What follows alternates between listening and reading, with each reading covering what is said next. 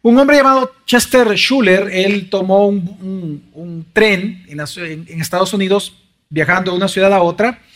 Y como es común en países en donde la seguridad es mucho mejor que en nuestros países latinoamericanos, muchas veces los niños viajan solos. Yo he visto, por ejemplo, en algunos aviones que hay niños aproximadamente unos 12 años viajando solo y hay ciertas medidas que toma la aerolínea, como por ejemplo las hermosas introducen al niño al avión, lo tienen que sacar, viene una autoridad en el aeropuerto, es decir, el niño nunca está solo.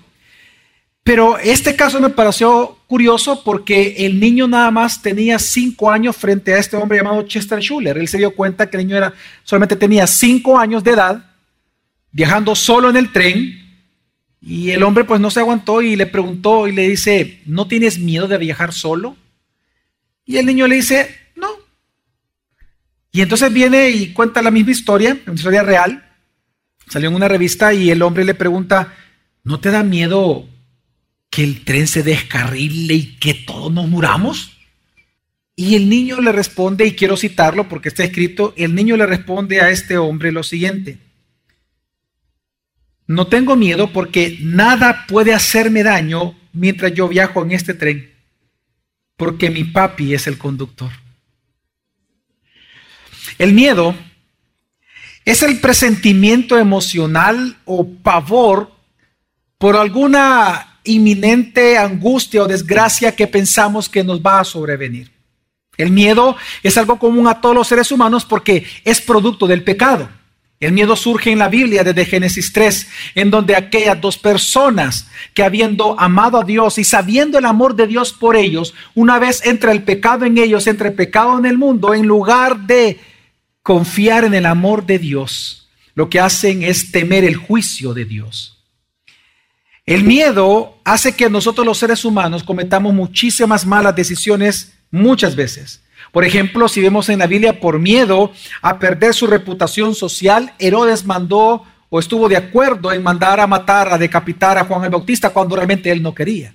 Lo hizo por miedo a perder su reputación social. Por miedo a ser echados en la sinagoga, los padres de aquel hombre ciego de nacimiento negaron a Jesús porque no querían ser expulsados del judaísmo. Por miedo a la muerte específicamente, diez de los dos espías enviados por Moisés dijeron a todo el pueblo, es imposible que entremos a la tierra prometida por estos gigantes, los Nefilim. Hoy en día, por miedo, nosotros los cristianos muchas veces, o en general los salvadoreños, Muchas veces nos aislamos de la sociedad, nos aislamos de las personas y las comunidades que incluso nosotros pudiéramos amar. Nos aislamos de las familias por miedo a ser traicionados, por miedo a ser rechazados, tomamos muy malas decisiones. Por miedo, por ejemplo, muchas personas, jóvenes, mujeres y hombres, evitan casarse. Por miedo, muchos no quieren tener hijos. Por miedo, otros se divorcian. Por miedo, muchos nunca emprenden ningún negocio porque tienen temor a fracasar. Por miedo, muchos desconfían de todos porque no quieren ser traicionados como alguna vez lo fueron. En fin, el miedo, hermanos y hermanas, es un destructor del alma del hombre. Nosotros es algo a lo cual lamentablemente los salvadoreños estamos inmersos todo el tiempo. Porque tuvimos que enfrentar una guerra muy sangrienta. No solo eso, sino que hoy en día existe el fenómeno de las maras, en donde el miedo del salvadoreño es real, no son miedos irracionales. Nosotros tenemos miedos a ser extorsionados, miedos al asesinato, miedo al abuso, miedo a la falta de empleo, miedo a la pobreza, porque son cosas reales en nuestra nación. Esto hace y ha logrado que nosotros los salvadoreños vivamos con cierta ansiedad que es producto del miedo. Ansiedades de manera desconfiada, sobreprotectores de nuestros hijos y hasta violentos unos contra otros. Ahora la pregunta es, ¿qué podemos hacer? ¿Cómo nosotros podemos tratar el miedo de toda una ciudad a la cual nosotros habitamos, amamos y en la cual Dios nos ha colocado soberanamente para poder nosotros predicar el Evangelio? La pregunta es, ¿cómo podemos tratar el miedo con nuestra ciudad temerosa? En el ejemplo que les dije al inicio, en el caso de, Chester Schuller que habló con este niño, de alguna manera este ejemplo nos, nos da la imagen de la respuesta a esta pregunta. ¿Cómo tratar con el miedo de la ciudad? Qué interesante, y cito una vez más al niño que él respondió, nada puede hacerme daño mientras viajo en este tren o mientras vivo en esta ciudad, porque mi papi es el conductor. ¿Sabe lo que estaba expresando este niño en sus palabras? Que él no tenía miedo porque sabía que el amor de su padre era tan grande que él no iba a permitir que nada malo le ocurriera mientras él iba en control del tren. Si algo nos enseña la Biblia, es que si hay algo que echa fuera el temor de nosotros, es el amor perfecto de Dios. En primera carta de Juan, capítulo 4, versículo 18, dice la Biblia, en el amor no hay temor. En el amor no hay temor, sino que el perfecto amor, así es decir, aquel que justifica la justificación y redención de Cristo, mostrado su amor en una cruz, echa fuera el miedo, el temor. Porque el temor involucra castigo. Es lo que pasó con Adán y Eva. En lugar, aunque ellos por un tiempo vieron el amor de Dios por ellos, en el momento que pecaron, entraron en pecado, los efectos del pecado surgieron, en lugar de ellos valorar el amor de Dios por ellos, desconfiaron tanto de Dios que tuvieron pavor a su juicio. Y dice, porque el temor involucra castigo, y el que teme no es hecho perfecto en el amor. Así que la respuesta ante esta pregunta, ¿cómo se puede tratar con el miedo de una ciudad? La respuesta es con el amor de Dios. Si Adán y Eva tuvieron miedo de Dios, es porque ellos temían el castigo. Y si tuvieron miedo del castigo, es porque ellos ya no confiaban en el amor de Dios. Y si ya no confiaban en el amor de Dios, es porque ellos comenzaron como efecto del pecado a desconocer a su Dios. El pecado distorsionó de tal manera la forma en que nosotros vemos a Dios que aún los cristianos cuando sufrimos nos vemos amenazados o tentados en dudar de Dios. Ya sea que nosotros dudamos del amor de Dios o comenzamos a dudar de las intenciones de Dios. ¿O acaso nunca un cristiano le ha preguntado a Dios por qué o hasta cuándo, Señor? Cuando Pedro eh, fue pedido por Satanás para ser zarandeado, Jesús le dijo, una cosa, solo una le pido a mi Padre, una. No le dijo, no quiero que sufras, no te va ninguna desgracia, no. Una cosa le pido a mi Padre, una, que tu fe no falte, es decir, que no dudes de mí. Quiero a través de cuatro historias que se narran consecutivamente en Mar a partir de Marcos capítulo 4 en adelante, quiero que veamos la superioridad de Cristo en distintas fuentes de temor naturales que surgen en el ser humano. Y a través de estas historias, entonces, poder reconocer que el amor de Dios, que el amor que Dios tiene por nosotros, realmente sí echa fuera todo el temor que pueda nacer en nuestros corazones. Así que el título del sermón de esta día es Gracia sobre gracia en una ciudad temerosa. En Marcos capítulo 4, la primera, el primer, primer aspecto de la superioridad que tiene Cristo sobre las cosas creadas es sobre la naturaleza, lo que Él creó. Dice Marcos capítulo 4, 35 al 41 de la siguiente manera. Ese día, caída ya la tarde, les dijo, pasemos al otro lado. Despidiendo a la multitud, le llevaron con ellos en la barca como estaba y había otras barcas con él. Pero se levantó una violenta tempestad y las olas se lanzaban sobre la barca de tal manera que ya se anegaba la barca. Él estaba en la popa, durmiendo sobre un cabezal. Entonces le despertaron y le dijeron, Maestro, ¿no te importa que perezcamos? Vemos aquí que sus discípulos tenían miedo a morir. Miedo. Miedo a morir porque se levantó una tempestad, un efecto de la naturaleza, el cual nosotros no tenemos poder de manejarlo. Ellos no podían detener la tempestad y ellos tuvieron temor de su propia vida. Mas, sin embargo, lo que nosotros vemos es que ellos dudaron del amor de Cristo y lo sabemos porque le preguntaron, ¿no te importa que perezcamos? ¿Cuántos, por ejemplo, cuántas personas pueden preguntarle o le han preguntado eso a Dios mientras sufren?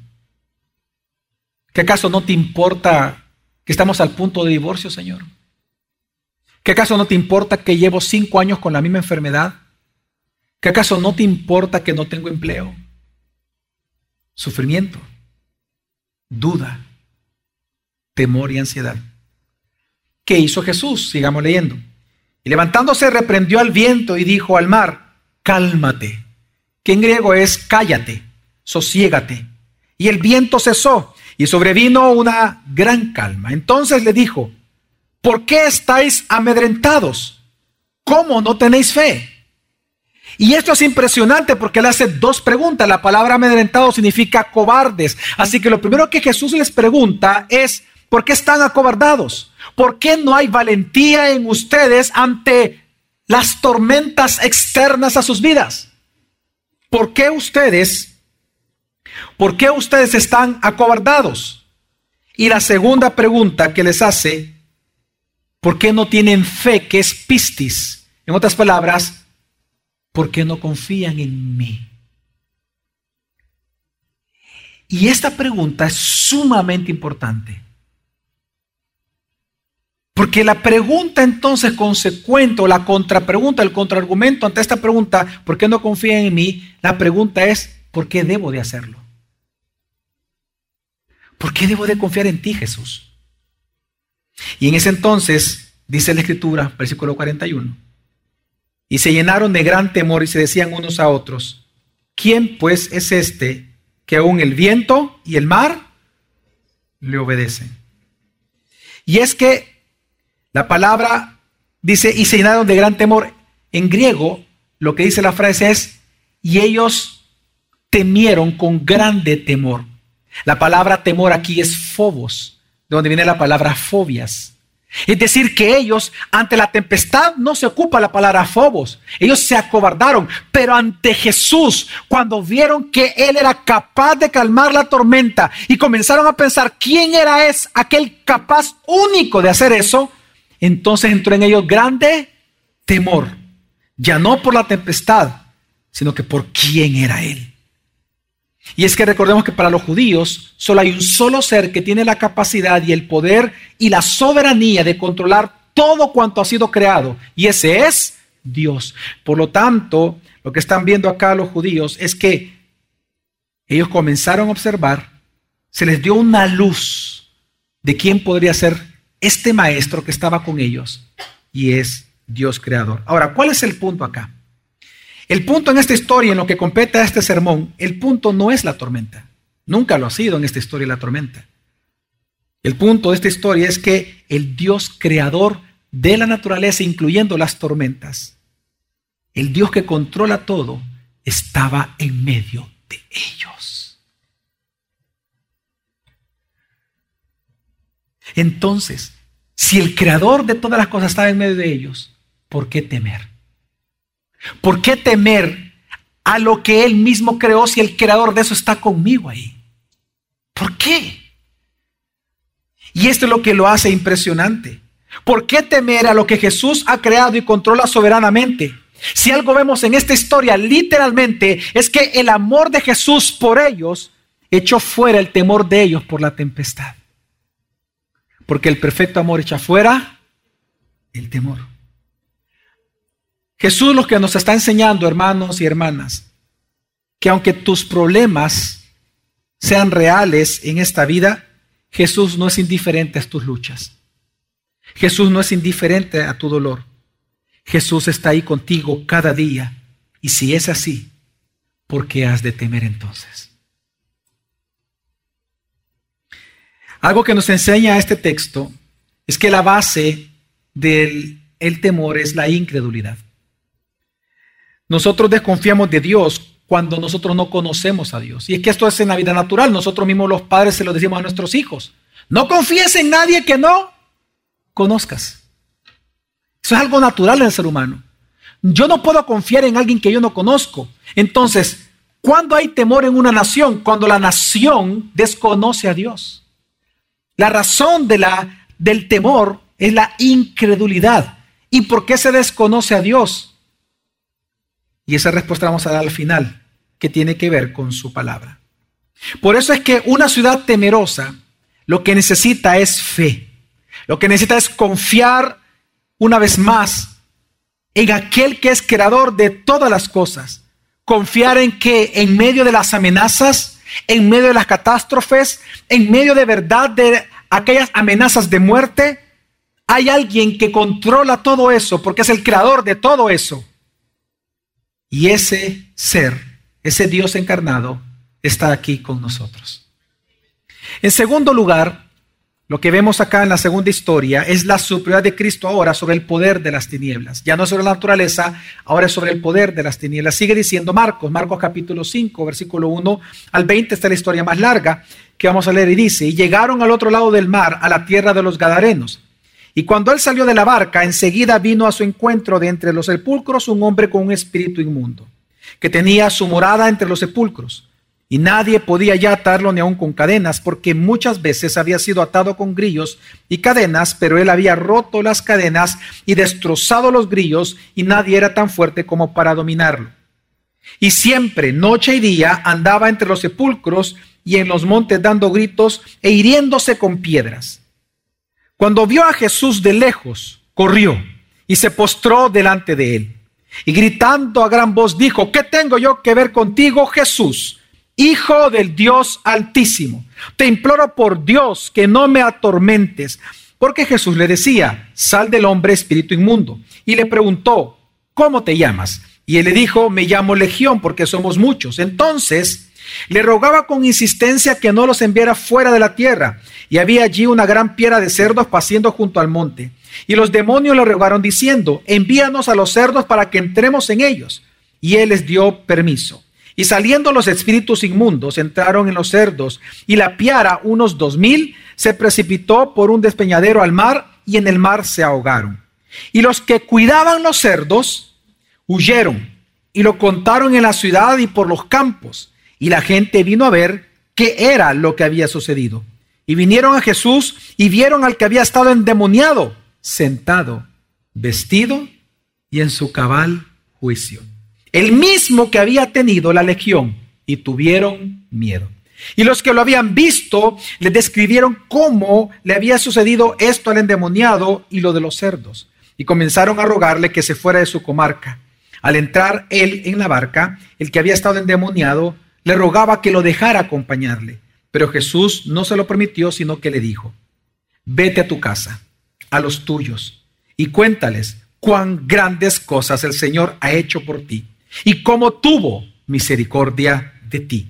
Y él se fue y empezó a proclamar en Decápolis cuán grandes cosas Jesús había hecho por él y todos se quedaban maravillados. Hermanos, hermanas, si en la historia pasada que acabamos de leer en Marcos, vemos a Jesús calmar la tormenta externa a sus discípulos, aquí estamos viendo a Jesús calmando la tormenta interna de un ser humano. En el primer caso, en la primera historia, vemos en el lago a Jesús provocando una paz exterior, calma. Y aquí lo que vemos es provocando una paz interior. El endemoniado pasó de la ira hacia los demás a un amor por ellos, porque sabemos que él fue a predicarle a los suyos. Él amó a su prójimo de tal manera que les predicó las maravillas de Cristo, la misericordia de Dios a través de Cristo. Él pasó de la ira y del odio al amor. ¿Por qué? Porque Dios lo amó primero. Porque el perfecto amor echa fuera el temor. Jesús lo que nos está enseñando de manera general en esta historia es que solo Él es superior a las huestes espirituales de maldad. Por lo tanto, aunque el mundo entero te traiga aflicción, confiad, porque Él ha vencido al mundo. No tengas miedo, porque tú estás seguro en Jesús, porque Él es superior a las huestes espirituales. Y es que miren, no podemos negar, hermanos, que nosotros los salvadoreños vivimos en un constante temor a perder todo en este mundo. Nosotros vivimos en una ciudad malvada el New York Times y The Economist en el año 2016 y el año pasado, 2017, nos calificaron como la ciudad más violenta del mundo. Por el número de asesinatos diarios que hay en El Salvador. Claro que hay un temor en nosotros de perderlo todo. Los salvadoreños vivimos con el temor de perder la vida, de perder el trabajo, de perder a los hijos, de perder el dinero, de perder el matrimonio. Pero Jesús lo que nos enseña en esta historia, que aunque en el mundo tú jamás encuentres seguridad, sí hay seguridad solo en Él. Porque nosotros, hermanos, tenemos que tener un panorama mucho más completo de la realidad espiritual. Tú no la puedes ignorar. Me refiero a que tú tienes que recordar y entender cada día que nosotros vivimos ya en las tinieblas, en medio de las tinieblas. La Biblia nos señala que nosotros vivimos en medio de las tinieblas. El valle de sombra de muerte que menciona el Salmo 23 es todo el mundo. No es un valle, es todo el mundo. Eso lo habla el papá eh, de, de Juan el Bautista.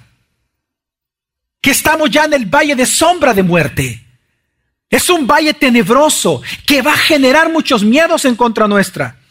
Precisamente a este valle de sombra de muerte que menciona el Salmo 23, Apocalipsis 17, 18, dice y lo representa a este mundo bajo tinieblas, bajo la imagen de una gran ramera montada en una bestia. Así es como Dios ve este mundo como una gran ramera que se deleita en la sangre de los mártires, en la sangre de los cristianos, en la apostasía que logra de ellos, montada en una bestia, que la bestia representa a los gobiernos del mundo. ¿Qué estoy tratando de decirte? Lo que nos enseña la Biblia, y por favor presta atención, lo que nos enseña la Biblia es que cada institución en cada país del mundo, cada institución que no está dirigida por un cristiano, piensa, cualquier institución, colegio, ministerio de educación, ministerio de economía, gobierno, asamblea, cualquier institución en un país de cualquier nación del mundo, llámele empresa, llámele colegio, llámele hospital, cualquier lugar, un bar, una discoteca, un grupo minoritario, la comunidad LGTBI, el movimiento feminista, cualquier tipo de ideología, tú tienes que tener cualquier institución, movimiento o ideología en cualquier país del mundo, tú tienes que entender que está gobernado por Satanás, por la gran ramera montada en una bestia y tiene un solo objetivo uno solo, dice Apocalipsis 13, Apocalipsis 17, Apocalipsis 18. Un solo objetivo. Hacer apostatar la iglesia de Jesucristo de su fe. Lo que Jesús le dijo a Pedro que no le faltara. Que tu fe no falte, lo único. Y lo que Satanás busca hacer a través de los gobiernos, a través de las naciones, a través de las instituciones. ¿Por qué crees tú que Juan dice los deseos de los ojos, los deseos de la carne y la vanagloria de la vida que el mundo te ofrece? Eso no proviene de quién, dice. Del Padre no proviene. Porque el mundo, es decir, la gran ramera montada en una bestia, lo que busca es seducirte para que te distraiga de tu, de tu sincera devoción de Cristo. Un solo objetivo. Piensa en el dragón que aparece en Apocalipsis 12. Dice que él con furia estaba esperando que la mujer diera luz, es decir, Israel. Y cuando da luz, él sale corriendo y quiere devorar al niño, pero de repente en un instante, en el momento que nace, dice la Biblia, va directamente al cielo, a su trono, que habla de la resurrección. Y dice que el dragón se enfureció y dirigió su furia en contra de los hijos. Y dice luego de los hijos de Dios. Quiero que entiendas que la furia del gran dragón de Apocalipsis 12 es contra ti y contra mí. ¿Qué significa? Que el fenómeno de las maras, la amenaza constante de ser extorsionado, la amenaza constante de ser asaltados, la amenaza constante que tú tienes el miedo a ser asesinado, eso es controlado por las tinieblas, las maras. Tú tienes que entender que la corrupción que hay en muchos gobiernos que evitan que estas maras sean capturadas, esa corrupción está controlada por las tinieblas. Los jefes abusadores en los trabajos, la falta de empleo, la pobreza, el no acceso a préstamos bancarios, todo está controlado por las tinieblas. El lobby gay, el movimiento feminista, el movimiento pro aborto, todo es para perseguir a los cristianos y destruir sus principios bíblicos del matrimonio, de la vida en general. Quiero que comprendas esto. Mira, La maldad que tú ves que hay en el mundo, que son tinieblas, nunca ha sido dirigida a los mundanos. Porque Jesús dejó claramente esta enseñanza. El mundo que hace con los suyos, los aborrece o los ama, los ama. El mundo ama lo suyo. La maldad y el odio del mundo no es contra los impíos. Es contra los cristianos. Ese es todo el enojo. Apocalipsis 12, 17 y 18 lo dice claramente.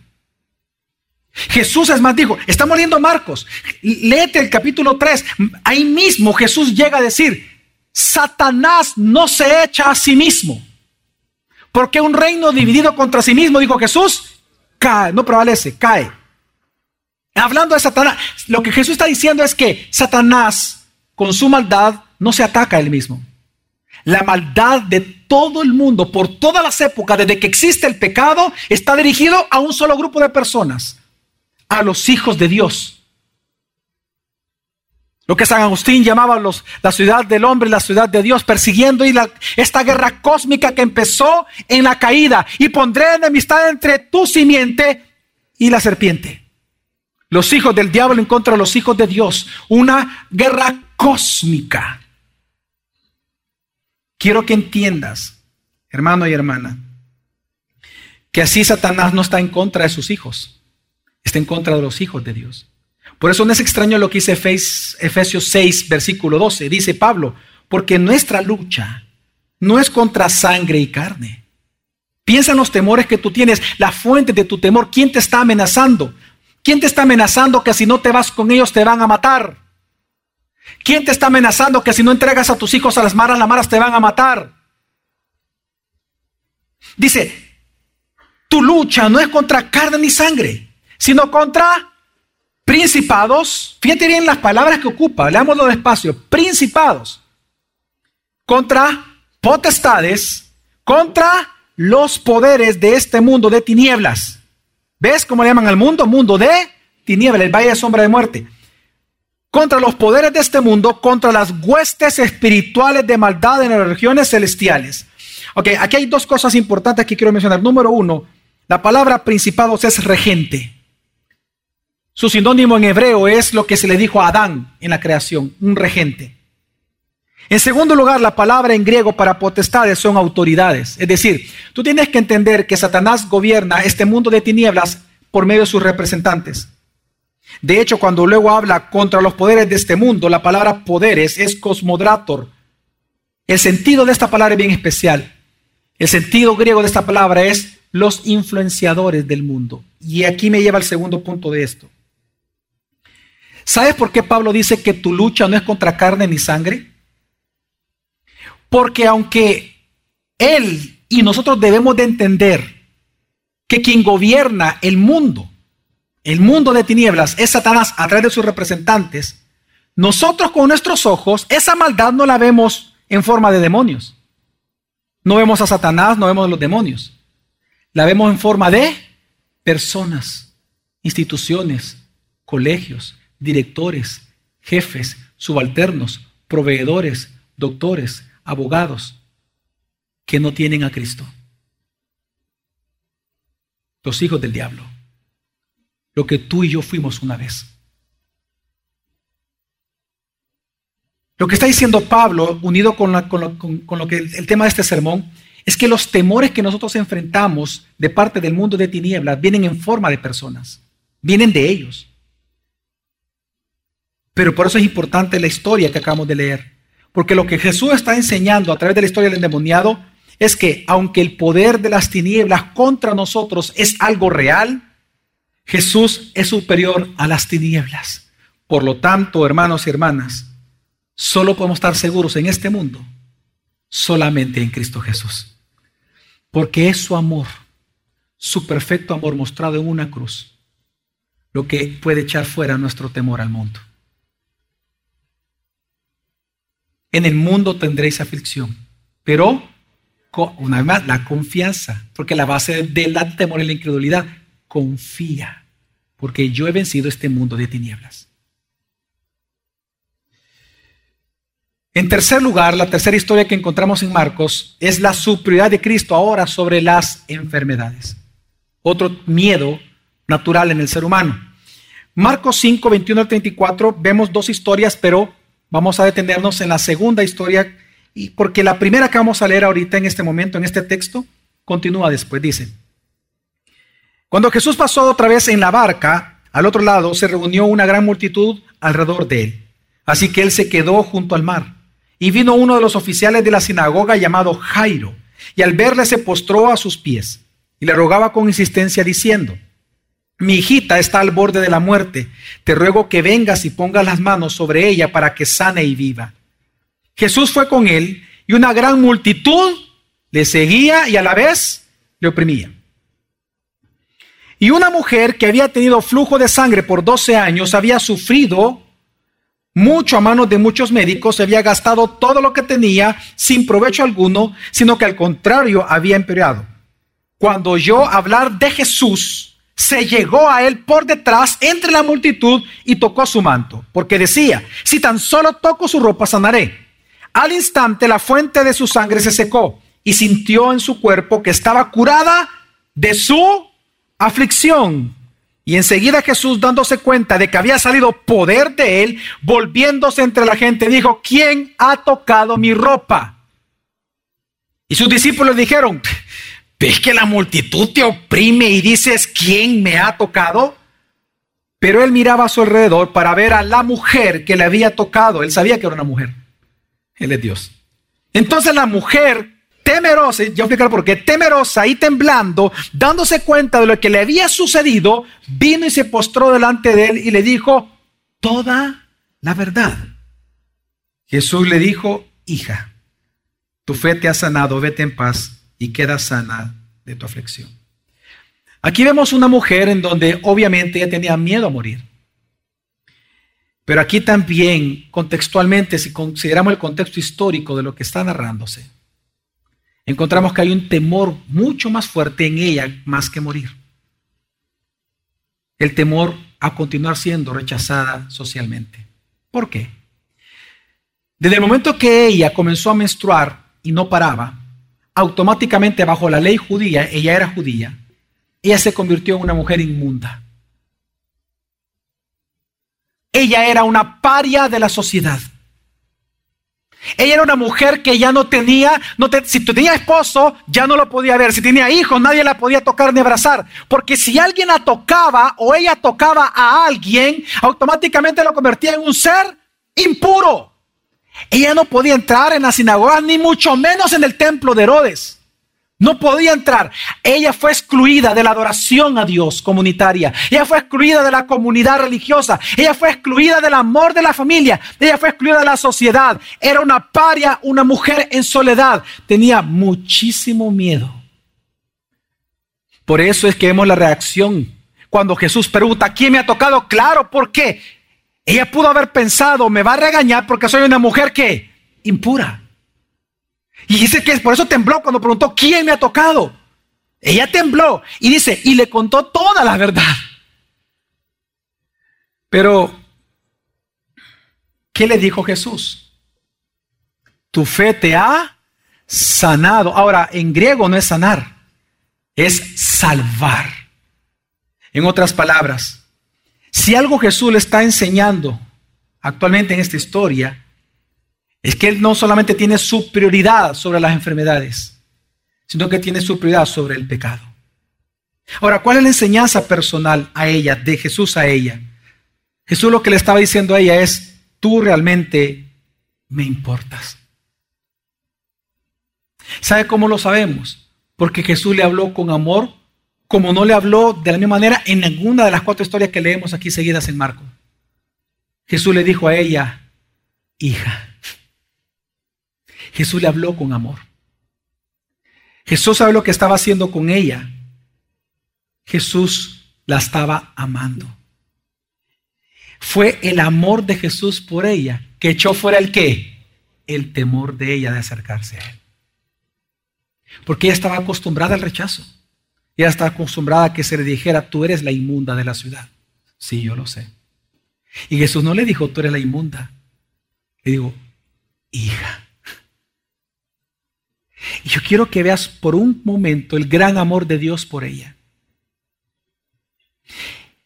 Qué irónico que aquella sociedad que rechazaba a esta mujer ahora estaba alrededor de Jesús.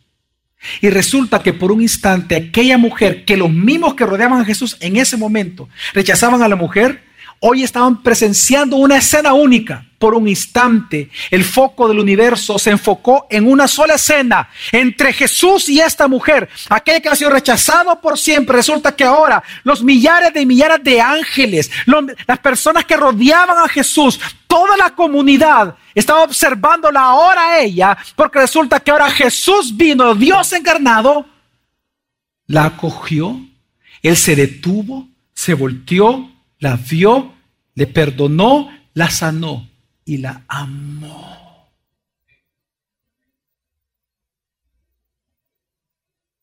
Por un instante, lo que ella nunca había gozado, lo gozó no de una comunidad,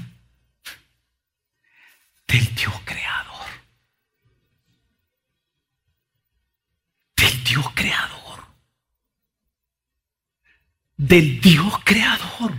¿Te imaginas Jesús se detuvo solo por ella? Lo especial que fue para. ¿Sabes que lo que Jesús le está diciendo a ella? Tú me importas. Tú sí me importas. ¿Sabes? ¿Tú tienes miedo a algo? Hermano mío, hermana mía, ¿tienes miedo ahorita a algo? Descansa en Jesús. Tú le importas a Jesús.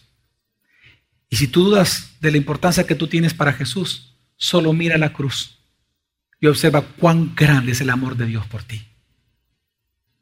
Tú sí le importas a Él. Hoy. Hoy. Así que no solamente Jesús te está diciendo, yo estoy contigo. No solamente te está diciendo como anteriormente el endemoniado, tú estás seguro en mí. Sino que hoy te está diciendo también, tú me importas. Por eso que hay un salmo, es un salmo muy, muy hermoso porque es un salmo que se enfoca solo en el miedo y habla de cómo combatir el miedo y lo habla de esta manera, de que el perfecto amor echa fuera el temor. Y es el Salmo 56 y en el versículo 9 de este salmo dice, el salmista que es el rey David, cuando estaba siendo perseguido por la comunidad de Goliat, dice, cuando yo te pida ayuda, huirán mis enemigos. Una cosa sé, Dios está a favor mío. Qué hermoso. Porque si algo nosotros los cristianos podemos ir cada día es esto. Cada vez que te ores, Señor, yo te doy gracias. Porque una cosa sé, no importa lo que el mundo pueda decir, no importa si hay enfermedades en mi familia, en mí, una sola cosa sé que tú estás a favor mío y la garantía de eso es la cruz del Calvario. Tú estás a favor mío, yo te importo a ti. Y la cuarta historia habla de la superioridad de Cristo sobre la muerte. Sigue continuando Marcos la historia y dice, mientras estaba todavía hablando, vinieron de casa del oficial de la sinagoga diciendo, tu hija ha muerto ¿para qué molestas aún al maestro? Pero Jesús, oyendo lo que se hablaba, le dijo al oficial de la sinagoga, no temas, cree solamente. Y no permitió que nadie fuera con él, sino solo Pedro, Jacobo y Juan, el hermano de Jacobo. Fueron a la casa del oficial de la sinagoga y Jesús vio el alboroto y a los que lloraban y se lamentaban mucho. Y entrando les dijo, ¿por qué hacéis alboroto y lloráis? La niña no ha muerto, sino que está dormida y se burlaban de él. Pero él, echando fuera a todos, tomó consigo al padre y a la madre de la niña y a los que estaban con él. Y entró donde estaba la niña. Y tomando a la niña por la mano, le dijo, Talita cum, que traducido significa, niña, a ti te digo, levántate. Al instante la niña se levantó y comenzó a caminar, pues tenía 12 años. Y al momento se quedaron completamente atónitos. Aquí, hermanos y hermanas, encontramos el miedo más importante y más común a todos los seres humanos, el miedo a morir o el miedo a perder a un familiar. Ahora, ¿cuál fue el origen del miedo de este oficial, de Jairo? ¿Cuál fue el origen? Fue su desesperanza. Porque si te das cuenta, dice que cuando llegan o están a punto de llegar, salieron a encuentro sus amigos. Y sus amigos, en lugar de darle esperanza, ¿qué le dijeron? ¿Tu hija qué? Ha muerto. ¿Qué especialista es el mundo para enviarte en tiempos específicos a personas influenciadas para hacerte perder tu fe? Para desviar tu fe. ¿O acaso nunca te han dicho a ti, no, no, es que ya no tiene remedio? ¿Para qué estás orando? ¿Para qué vas a la iglesia? ¿Para qué vas a insistir en tu matrimonio? Ya no tiene remedio. Date por vencida, niña. Ya te date por vencida, niño. Ya estuvo, ya. No hay remedio. Sé realista, sé realista, poner los pies en la tierra. El mundo es tan sagaz para enviarte personas para quitarte o reducir tu esperanza o tu fe en el Señor. ¿Saben lo que le estaban diciendo a Jairo? ¿Para qué molestas al maestro? ¿Cuál fue la respuesta de Jesús? Dice que él oyendo. Es como que si él hubiera hecho esto con Jairo. Jairo, Jairo, escúchame, escúchame. No los escucha a ellos, mírame, a mí mírame, mírame. Jairo, mírame a mí. Ya no los escuches, deja que hablen. Mírame, mírame. No temas. Confía en mí. Pero Señor, me están diciendo que murió. Jairo, Jairo, no temas. Confía en mí. Pero Señor, está quebrando mi empresa. Jairo, Jairo, mírame. No temas. Confía en mí. Pero Señor, me han dicho que me voy a morir porque tengo una enfermedad de muerte. Jairo, no temas. Confía en mí. Y quiero aclarar algo. Jesús no está diciendo que no va a tener problemas, porque las cuatro historias, en las cuatro historias, todos sufrieron. Jesús no está prometiendo que te va a librar de sufrimiento. No, no, no. Ojo, no te distraigas de la enseñanza. ¿Qué es lo que Jesús le estaba enseñando a Jairo? Que todo aquel que en él cree, aunque esté muerto, vivirá eternamente. Entonces, si Él es el soberano sobre la muerte, si Jesús venció la muerte en la cruz, ¿por qué tenerle miedo a morir? ¿Por qué tener temor a la muerte? ¿Por qué tener miedo a la amenaza de un marero? ¿Por qué tener el miedo a un terremoto? ¿O a una mala economía o a la corrupción? es que si Jesús venció a la muerte, que es el último enemigo de todos, ¿por qué temerle al hombre a las enfermedades o a los desastres naturales? ¿Sabes qué estamos viendo en esta historia? Que el amor de Jesús por Jairo echó fuera su temor. Así que en estas cuatro historias, lo que Jesús nos está enseñando número uno es, yo estoy contigo. En la segunda, en mí estás seguro. En la tercera historia vimos que Él enseña, tú me importas. Y en esta historia Él nos enseña, yo te haré vivir para siempre. Y esto, hermanos, es la más grande enseñanza. Si Jesús realmente ha vencido a la muerte, ¿por qué temer a los que te amenazan con ella? Si Él ya venció la muerte, ya sean desastres naturales, ya sea el mundo, ya sean enfermedades o la muerte misma. Si Él ya venció, ¿por qué temer? La idea central de todo este sermón, hermano, es que si Jesús es superior, gracia sobre gracia, si Jesús es superior a cualquier fuente de temor, entonces significa que solo en Él tú vas a encontrar paz, seguridad, sanidad y esperanza de vida eterna. El amor perfecto de Jesús por nosotros en la cruz es capaz de echar fuera, fuera todo temor en nuestro corazón.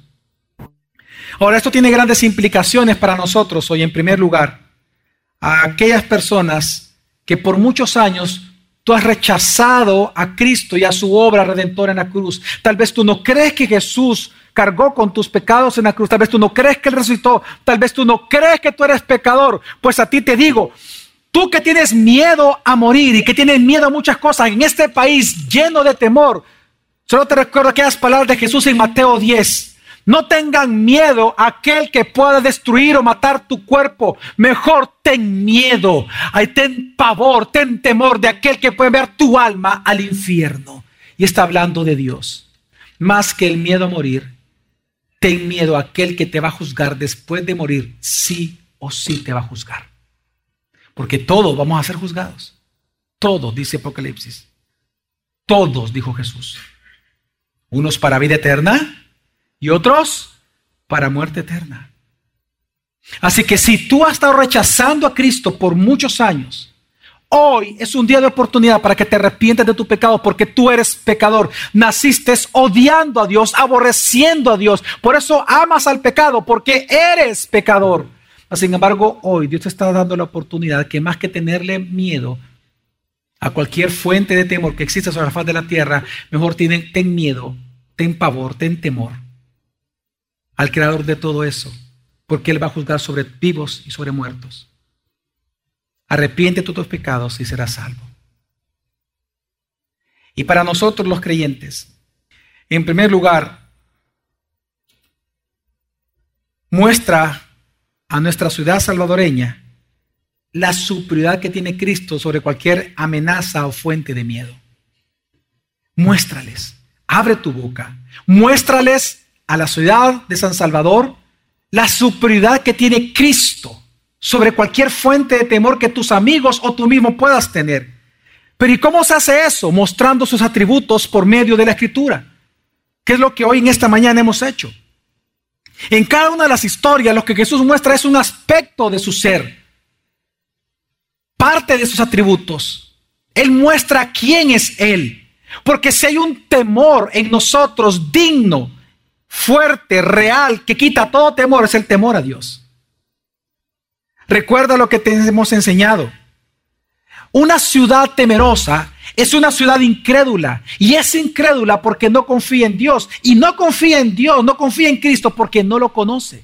Pero si tan solo tú extiendes la escritura, abres las escrituras y comienzas a hablar de la grandeza y la gloria de Cristo, sus atributos, su poder, su redención, su obra en la cruz, su resurrección y su juicio venidero, estas personas, a medida que van conociendo a este juez y salvador, van a comenzar a confiar en Él.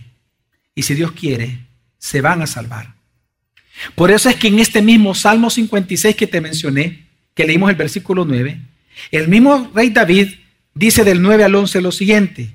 Entonces mis enemigos retrocederán el día en que yo te invoque. Esto sé, que Dios está a favor mío en Dios. Porque la pregunta lógica aquí en el texto es, ¿y cuál Dios? ¿Cuál Dios? Y dice, en Dios, cuya palabra alabo, en el Señor, cuya palabra honro. En ese Dios de la Biblia, en Dios he confiado. Por lo tanto, ¿qué dice? No temeré. ¿Qué puede hacerme el hombre?